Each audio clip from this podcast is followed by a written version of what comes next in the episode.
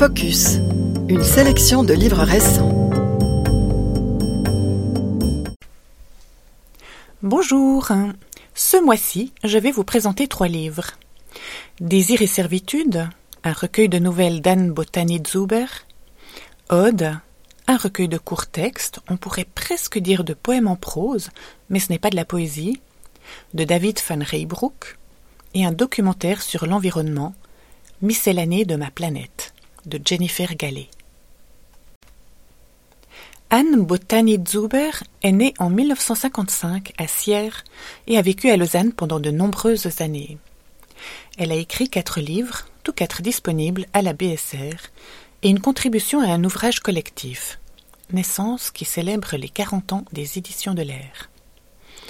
Elle a achevé un manuscrit sur la vie imaginée de Madame Maigret juste avant son décès, en juin de cette année, décès tristement survenu à l'âge de 67 ans. Fascinée par Jane Eyre de Charlotte Brontë, elle a fait sienne cette phrase empruntée à la romancière anglaise. Je ne suis pas un oiseau. Je ne suis prise dans aucun filet. Je suis un être humain libre avec une volonté indépendante. L'indépendance est le fil rouge qu'on suit dans Désir et servitude, des nouvelles qui relatent l'histoire de quatorze femmes au fil du temps. Ce livre est composé de trois parties, chacune dédiée à une génération de sa famille, à ses arrière-grand-mères et grand-mères, à sa mère, à sa fille.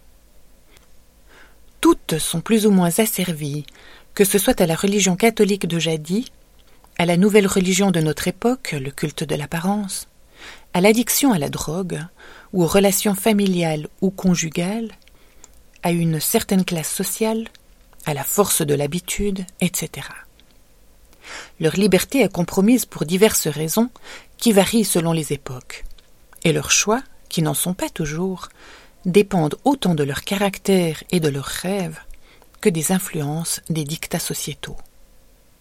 Déterminés, parfois, ou timorés, d'autres fois, ces femmes qui traversent différentes phases de vie et les abordent chacune à sa façon, composent un tableau de l'évolution de la femme au cours des siècles. Liberté rêvée et convoitée par toutes, mais pas toujours conquise. Féministes, ces nouvelles le sont toutes résolument, prônant l'émancipation des femmes et le rafraîchissement des impératifs imposés. Le style est d'une délicatesse remarquable et d'une justesse éblouissante. Pas un mot de trop et tout est dit, c'est admirable. Par endroits, l'autrice, à travers sa protagoniste, cherche les mots exacts. Je vais vous lire un bref extrait. Lorsque j'ai vu ses yeux, j'ai vacillé. Pendant deux jours et deux nuits, je n'ai fait que ça. Vaciller. Vaciller. Chanceler. Chavirer. Perdre l'équilibre Les mots pour dire le plaisir d'amour sont difficiles à trouver. Soit ils sont trop poétiques, soit les métaphores sont usées et les mots deviennent vides de sens. Soit ils sont trop exacts et trop crus. Dès le premier baiser, mon ventre a explosé. Un feu d'artifice. Un feu d'artifice? Non. Enfin, oui. Les mots sont difficiles à trouver. Un feu d'artifice, c'est coloré, ça explose, c'est inattendu et beau. Alors oui, c'était cela. Mais ce n'est pas juste, pas le mot exact. Pas seulement parce que galvaudé, mais parce qu'un feu d'artifice, ça se passe au loin, dans le ciel, et on ne sent pas que c'est chaud. Alors que le chaud dans mon ventre, c'est ça qui a explosé. Soudainement, il faisait chaud dans mon ventre, et le chaud, en même temps que les couleurs, a explosé. Il a fait chaud longtemps.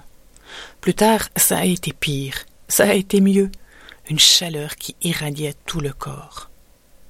Mais je dois commencer par le début et raconter dans l'ordre. Essayer tout au moins. J'ai beaucoup aimé ce livre et je vous le conseille vivement. Dans la foulée, je vous recommande également un autre de ces livres, au titre truculent. Une voiture rayée, c'est dérisoire, qui traite de la cyclothymie, autrement dit de la bipolarité, et là aussi avec une incomparable justesse et un style d'une sublime sobriété. Une autrice à découvrir ou à relire absolument.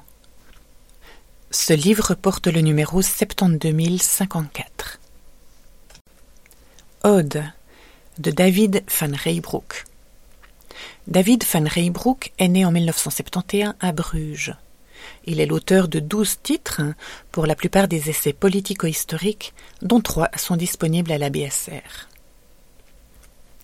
Cocasse, insolite, saugrenu, ces très courtes odes écrites entre 2015 et 2018, parlant de tout et de rien, font l'éloge de sujets aussi grandiloquents que la fraternité ou le courage, que de sujets ordinaires célébrant la banalité du quotidien, tel le trajet nocturne en voiture ou le buffet de la gare, et composent un recueil original et poétique qui se lit tout seul. On peut les grappiller au hasard, ou choisir dans la table des matières celles dont les titres évocateurs nous intéressent. C'est plaisamment écrit, le style est tout à fait fluide. Ici ou là, une tournure inattendue prête à sourire ou surprend. Parfois même, un trait de génie vient illuminer ces hymnes farfelus.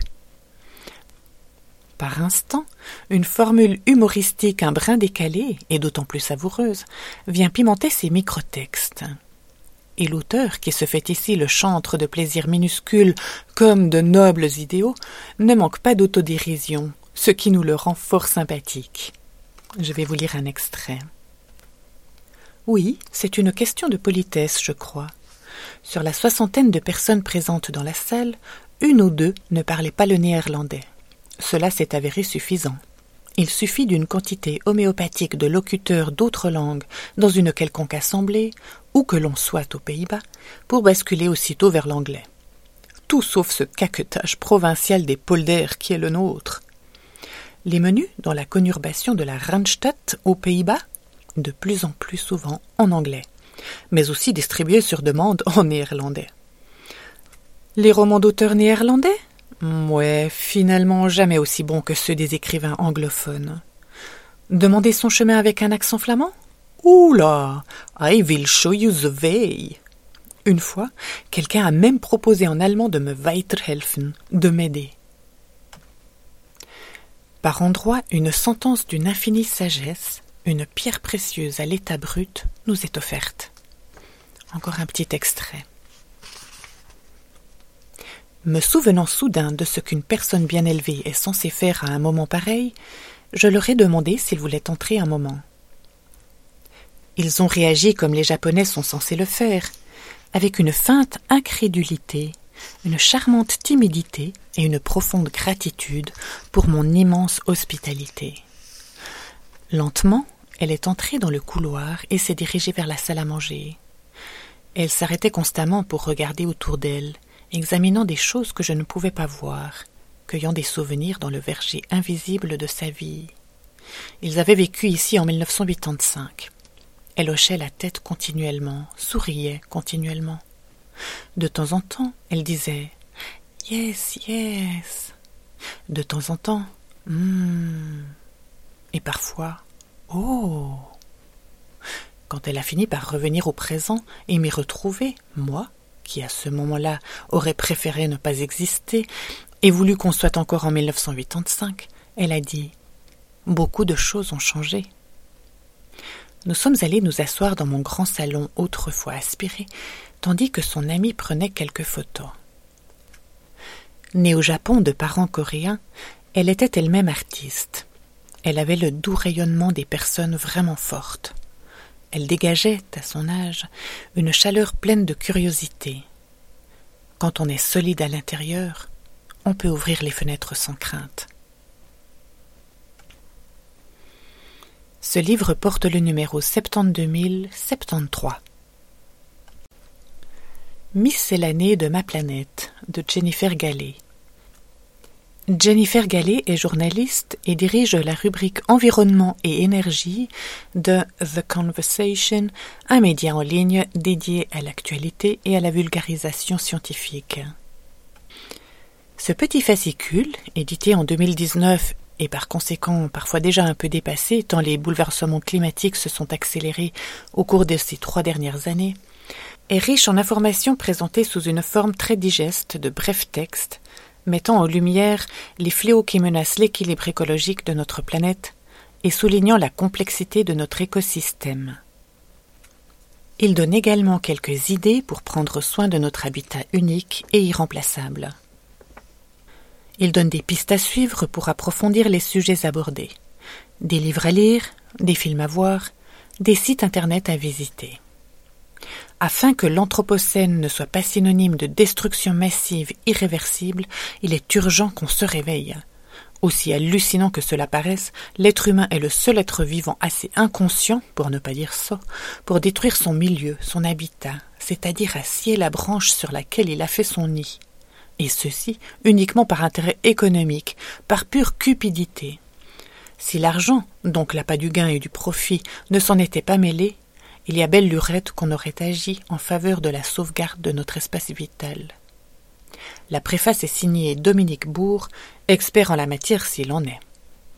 Je vais juste vous en lire un bref extrait. En réalité, il n'y a pas de vie sans communication et intelligence adaptative, laquelle évidemment ne s'exprime pas de la même manière chez des végétaux, des animaux et des animaux symboliques comme les êtres humains. En revanche, l'unité et la solidarité du vivant sont indéniables.